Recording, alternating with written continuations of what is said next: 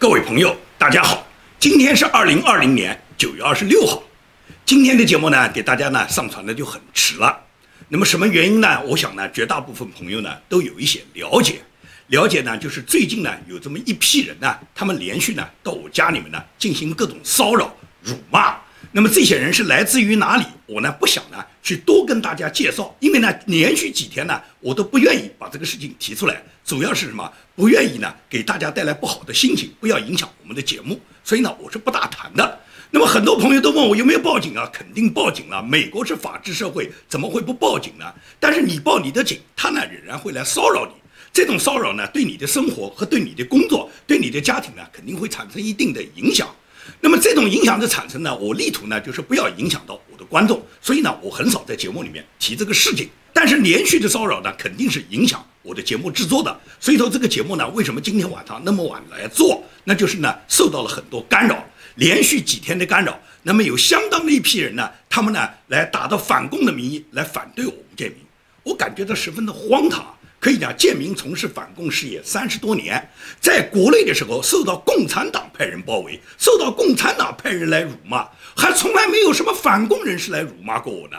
结果到了美国，到了民主法治的美国，到了一个支持把专制制度结束的这么一个伟大的民主国家，美国反而出现了一批所谓的反共人士，来专门打击我吴建民了，把我吴建民定位为什么共产党的特务领共产党的狗粮，有依据吗？有没有根据？没有根据，凭什么这样去做？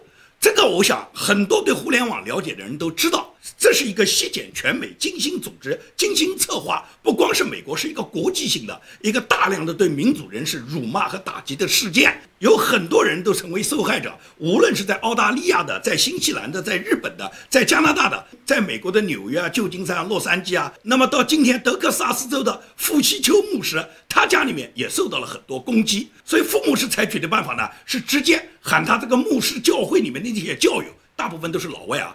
大家都知道，德州的这些老外，那些白人老外是比较彪悍的。他们赶到现场，他们带了那些长筒的那些摄像机，在当场呢，对这些骚扰的人士呢，对他们进行拍照。那么拍照就显然是留下证据啊。这些老外都凶猛啊。当这些教会里面这些教众都来支持父母师的时候，所以说那帮挑衅的人，他们搞到下午当地时间差不多五点也就撤了。那么我家里面呢，每天都会有人来，来的时间长短不一，有的时候呢来的比较晚，但是撤呢是完全到了天黑才撤掉，每天都来骚扰。那么报警呢肯定是报了，警察呢，美国的警察大家都知道是很和善的，美国的警察过来只是要求你不可以踏入任何私人领地，因为这些人都很清楚啊，私人领地在美国的法律是得到严格保护的。踏入私人领地的话，那么一切有可能发生的事情都有可能法律是另外一个解释了。所以说大家都明白，因此警察就要求他们待在公共场合，而且警察对公共场合也是有界定的。比方人行通道，你就不可以把人行通道堵起来。最终呢，他们是把几台汽车，他们来的汽车呢前后停靠，坐在这两个汽车之间的那些距离上面，然后在这个上面呢喊叫啊、辱骂。我想网上有视频，大家都看到了。今天开始来骂吴建民，灭罪行动第二站。那是要怎么？吴建民，公鸭山吃狗粮，见阎王，配当 CCP，配当了吴建民，吴建民，吴建总，舔了土狗大裤裆，变成了野奴，公鸭山，全是你王八蛋的邪恶才遭殃，活该做狗，遭殃毁灭。吴建民，吴建总，组织必亡，卢陪葬。Yes，很好。吴建民，Go to hell，Go to hell，Go to hell，好了好了，OK。配当 CCP，配当了吴建民。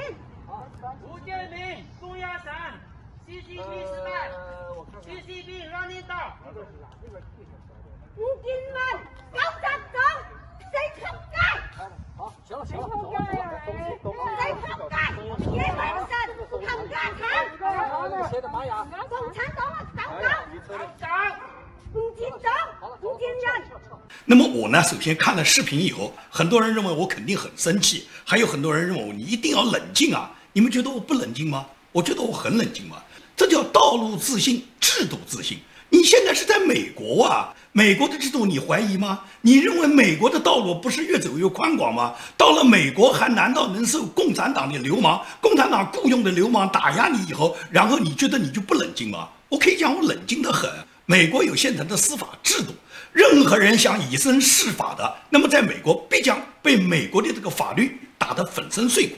毫无疑问来讲，我既然生活在美国，我相信美国的制度，我也依赖美国的司法制度，美国的司法制度一定能保护我。所以说呢，我根本就不会生气。对于这个视频里面出现的这些男男女女，你听听这个女的叫的这个声音，这个声音我觉得很耳熟啊。那个大使馆组织的那个什么庆祝五星红旗啦，什么迎接江泽民访美啦，迎接胡锦涛、习近平到美国，这个声音跟这个女的声音有差别吗？大使馆组织的那些华人大妈叫喊的那个声音跟这个生意，你觉得有区别吗？这些人究竟是谁组织的？谁花钱？他们是一个什么目的？他们为什么能够把我吴建民误为是共产党的走狗？他们自己是什么人？他们向大家交代了吗？你看看他们是什么人？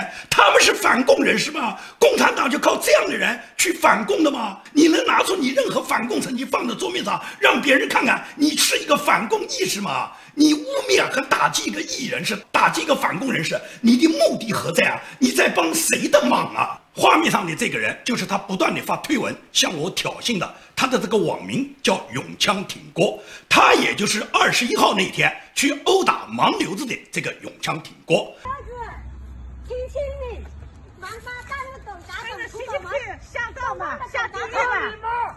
我操你妈！我操你妈！我操你妈！我操你妈！狗奴才，谁谁屁股奴才，梦都死不得好死，谁谁屁股奴才，死去吧！流氓子，共共产党的走狗，共产党的流氓，狗奴才，畜生，流氓！厂家产。你在美国待了这么久，也有今天了。操你妈！离开马路！来来来来，操你妈！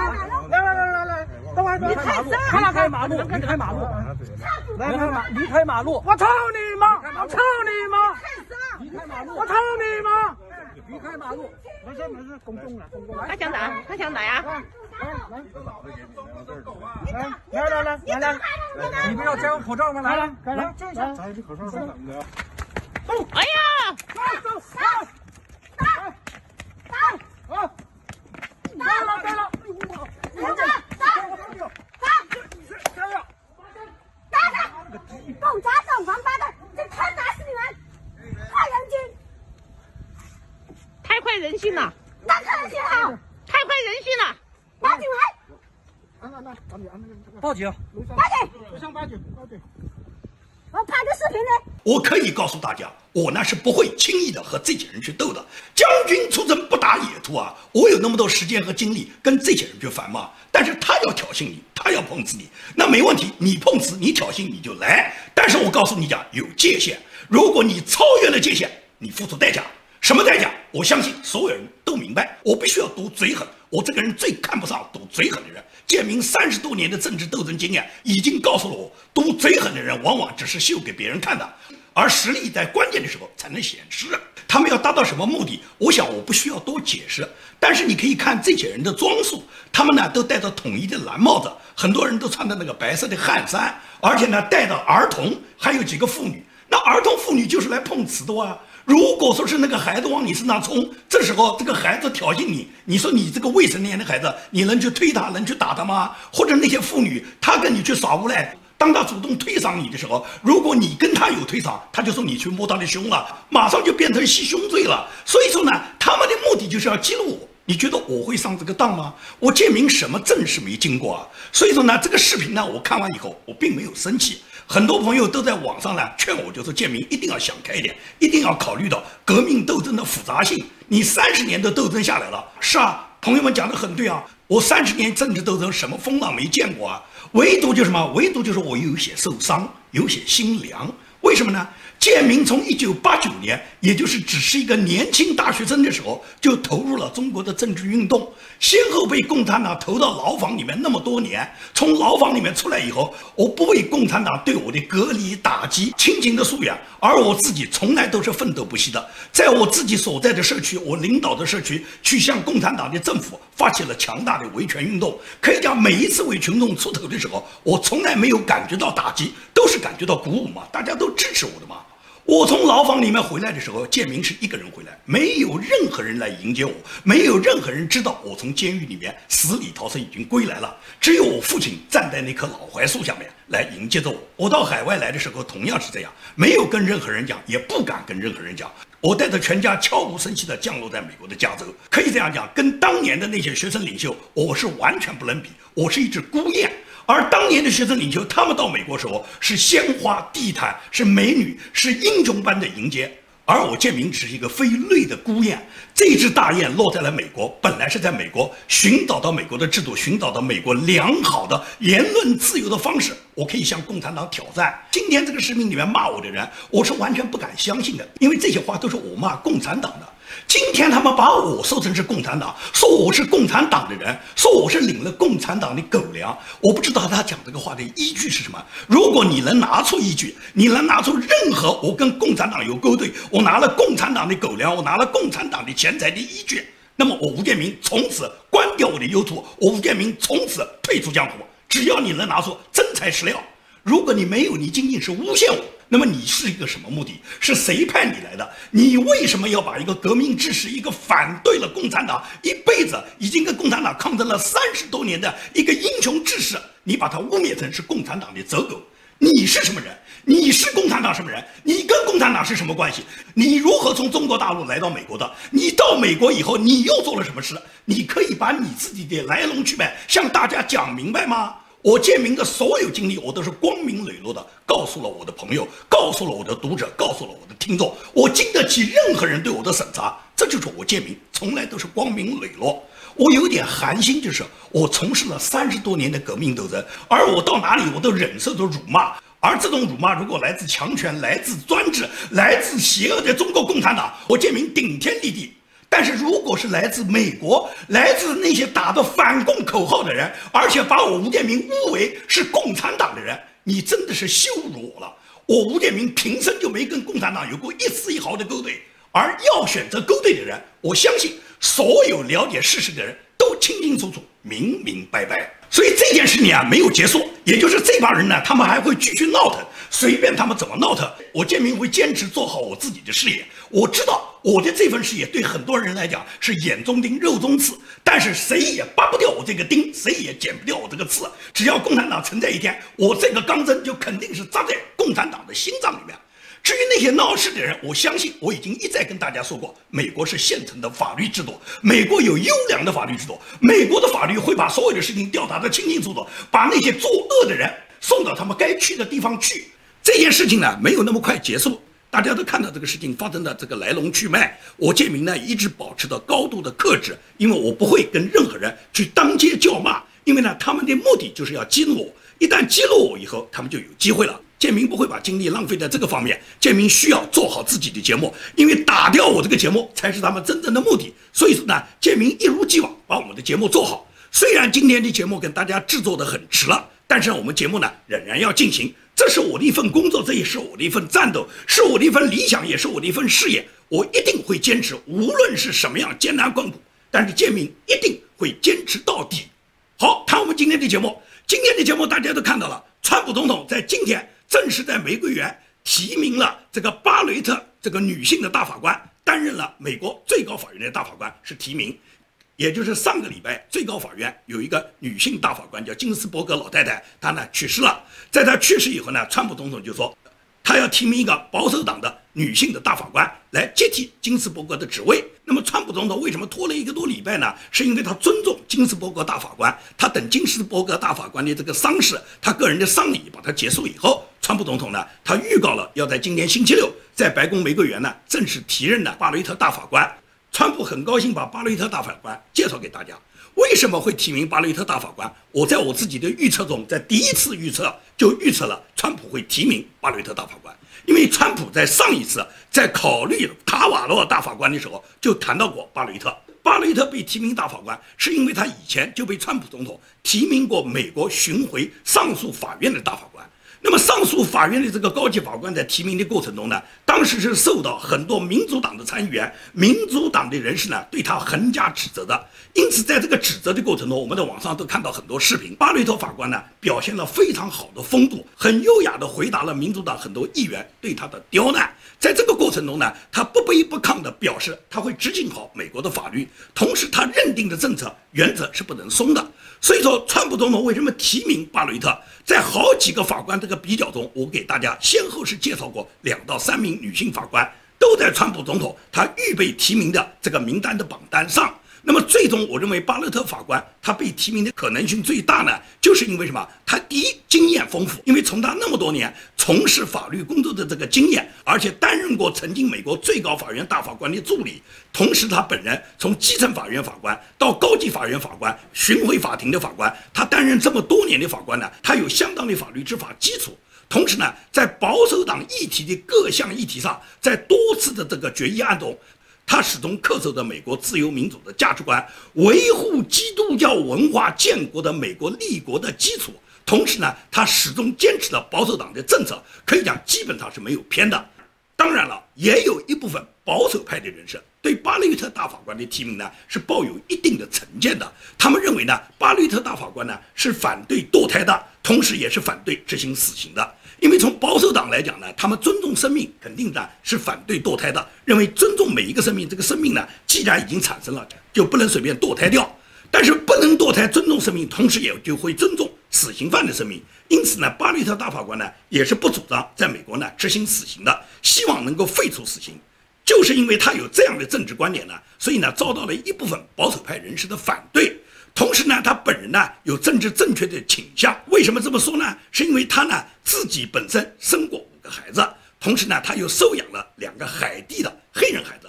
从他自己是七个孩子的母亲，而且收养了两个海地黑孩子的这个情形来看呢，他本人呢有政治正确的倾向。这是保守派对他的反对。但是我相信川普总统是认真评估的。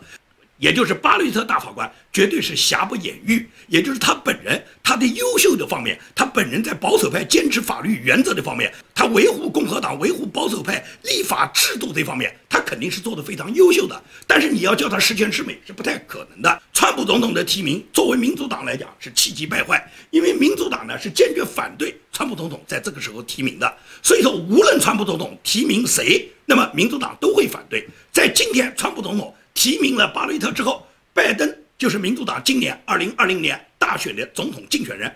拜登发表他对巴雷特的看法，他认为就是巴雷特他是反对美国这个医疗平权啊，医疗平权的法案的。也就是说，巴雷特上台以后，巴雷特担任美国最高法院大法官以后，有可能会推动废弃美国原来的这个医疗平衡法案，这样就导致了美国很多普通老百姓你们就遭殃了。所以说，你们不能拥护这个巴雷特担任大法官。这是拜登的意见。那么众议院议长 Nancy Pelosi 呢？他反对巴雷特担任最高法院大法官。他就说，巴雷特担任大法官就会废弃美国原有的已经通过的鉴保的这个制度。鉴保制度一旦损坏的话，那么也就是美国有几百万人，他们本来获得鉴保的这个机会就没有了。也就是巴雷特担任大法官以后，可能你们的鉴保就没有了。这都是民主党挑唆美国普通民众，然后让他们反对川普总统的任命。其实川普总统他随便任命哪一个人做大法官，那么民主党是百分之百反对的。为什么民主党坚决反对？为什么川普总统一定要任命？这个问题我多次讲过。因为今年的大选它不是普通的大选，二零二零年总统的大选直接是美国价值观的选择，是美国走向文明、走向理想、回归保守主义，然后把世界带上一个正常的文明发展方向。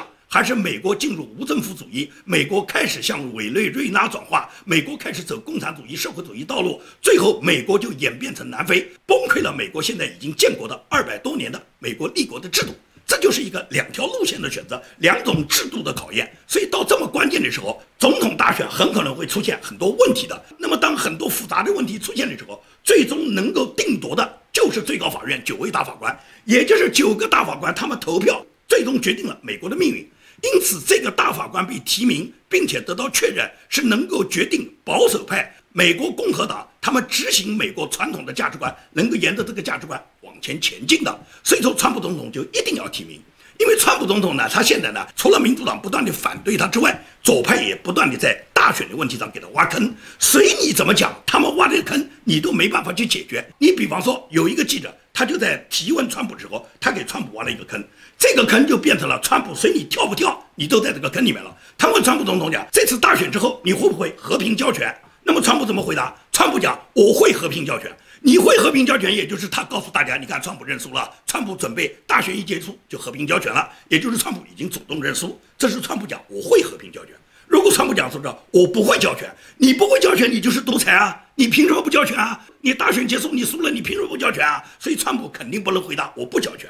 那么川普是不是可以选择拒绝回答了？就你这个问题我不回答了，你不回答，这个记者也会写。现在川普总统拒绝回答他和平交权的问题。也就是川普，无论是回答还是不回答，回答是 yes 也好，回答是 no 也好，川普都是错的。所以说，很多人都在给川普总统挖坑。我每次看到川普总统那么为难，那么多人刁难他的时候，川普忍辱负重的时候，我就想到我建明这么一点，被那么多蚂蚁攻击还算什么呢？这些人不断地来污蔑我，你觉得现在美国污蔑川普的还少吗？颠倒是非对川普的还少吗？所以说，川普作为一个国家领袖，作为一个引领全世界前进的全世界最大最强的国家的总统，川普都受到那么大的委屈。我建民受点委屈算什么？咱们反共事业为第一大业，所以说在这个委屈的道路上，建民不会多说什么，我就坚持走好我的道路。这就跟川普总统他自己也是坚持走好他的路，不受你们的干扰。所以说，这个巴雷特大法官的提名。我相信美国参议院很快就会对这项提名马上进行一个投票表决，因为参议院多数党领袖麦康奈尔在巴雷特大法官被提名的第一时间就发表了他的讲话，也就是说参议院一定会尽快确定，因为这是宪法赋予参议院的权利，所有的参议员有必要按照美国宪法来执行他们的投票权。这个投票权只要是多数票通过，那么巴雷特大法官的当选就得到了确认。一旦得到了确认，那么在大法官这个队伍里面。九个大法官就有六个是共和党保守派的法官，因此在今年大选，无论出现什么复杂的情况，大法官队伍肯定是确保本次大选的公平透明，选出美国人民爱戴的国家领袖。因为现在呢，民主党是号召很多民主党的党员是邮寄选票。而在邮寄选票上面作弊的太多，那么对于大量的作弊的这种现象呢，美国政府是号召所有美国公民呢都到投票站去投票，因为到投票站投票，你可以当场表达你自己真实的意愿。而投票站每一个投票者是要出示你的 ID，验核你的身份。你不具备美国投票资格的人，你是不可以去投票的。你投票在美国是犯罪，美国公民才可以选举他们的总统，哪怕你是绿卡持有者，你都没有资格去选举你们国家的总统。但是呢，现在在美国呢，民主党号召很多人邮寄选票，邮寄选票的人有相当一部分人根本不是美国公民，不要说不是美国公民，连绿卡也没有，有的就是无业游民，有的就是非法移民，有的是从牢房里面放出来还在假释和保释期间的罪犯，这些人是根本没有投票资格的。但是呢，现在民主党就把这部分人要号召他们起来投票投拜登，然后把川普挤掉。所以呢，对这种作弊行为，美国政府肯定是要严厉打击的。那么巴雷特大法官被川普总统提名，那么最高法院大法官提名是谁？这个悬念就已经解开了。下面就是一个确认的问题了。我相信巴雷特大法官在很快的时间能得到美国参议院多数参议员对他的确认，给美国的价值观、给美国的自由民主制度、给美国二百多年建国、引领全球的制造美国再次伟大的制度做了一个制度性的保障。好，我们谈最后一个问题，就是今天英国首相约翰逊。约翰逊明确就说，英国从现在开始起停止对 WHO，就是对世卫组织停止对他们的经费。谭德赛知道他哪一天找出本轮新冠病毒的来源，当这个新冠病毒的来源被谭德赛找出来以后，并且得到全世界所有国家能够确认之后，那么英国才会考虑继续给世卫组织投入经费，否则英国从现在开始起暂停对世卫组织的经费。所以说，约翰逊做出这个决定，我觉得太正确了。因为约翰逊本人就是受害者嘛，差点挂掉嘛，好不容易死里逃生嘛。但是这次死里逃生，约翰逊当时脑子还是糊涂的，还没有完全清醒。经过川普总统小鞭子不断的抽过几次以后，现在约翰逊有点醒了。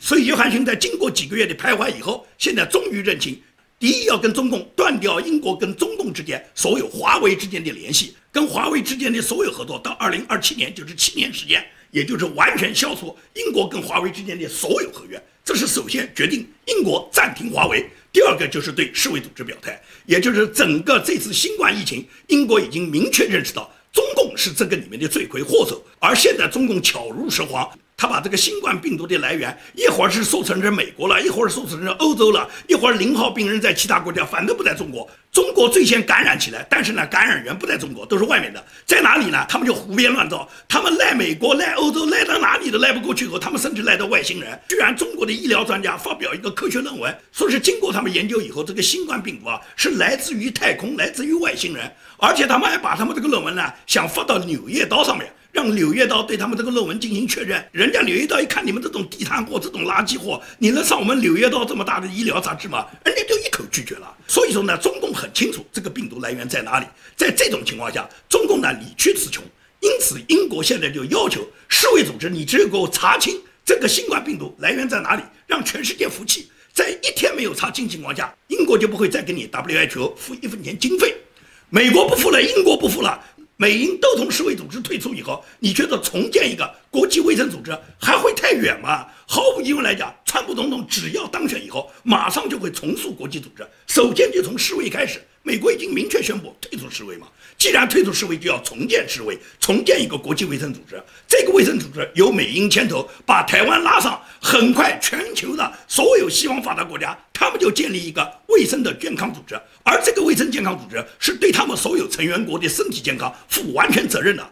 中共就带着他那些非洲人，带着什么伊朗啦、俄罗斯啦，带着北韩啦，带着这些人，反正这些人他们得病，他们也不在乎。像北韩逮到一个就枪毙一个，俄罗斯也是对不起，谁有病立马就赶走，立马就进监狱，立马就驱逐。至于非洲嘛，非洲人民只能自生自灭了吧？他们也没有什么卫生条件，反正得了病以后就扛，扛过就过，扛不过就死吧。中共只能率领这帮垃圾帮然后一起上吧。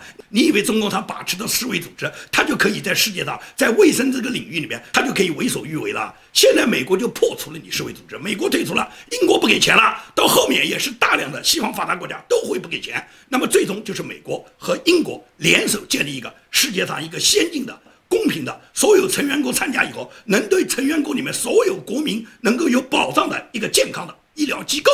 那么这个机构的诞生，就毫无疑问来讲，是美英尝试从原来的世界国际组织里面退出来以后，重组世界。那么一个世卫组织成立以后，你觉得联合国改组还会太远吗？世界上其他的那些国际组织改组还会太远吗？中共被边缘化，甚至被踢出所有的国际组织，最后中共就跟伊朗、跟北韩一样，中共就成为所有人不喜欢、所有人不欢迎的人。这一天很快就会来到。好，今天的节目因为太晚了，就不跟大家讲那么多。谢谢大家的收听收看，我们明天再见。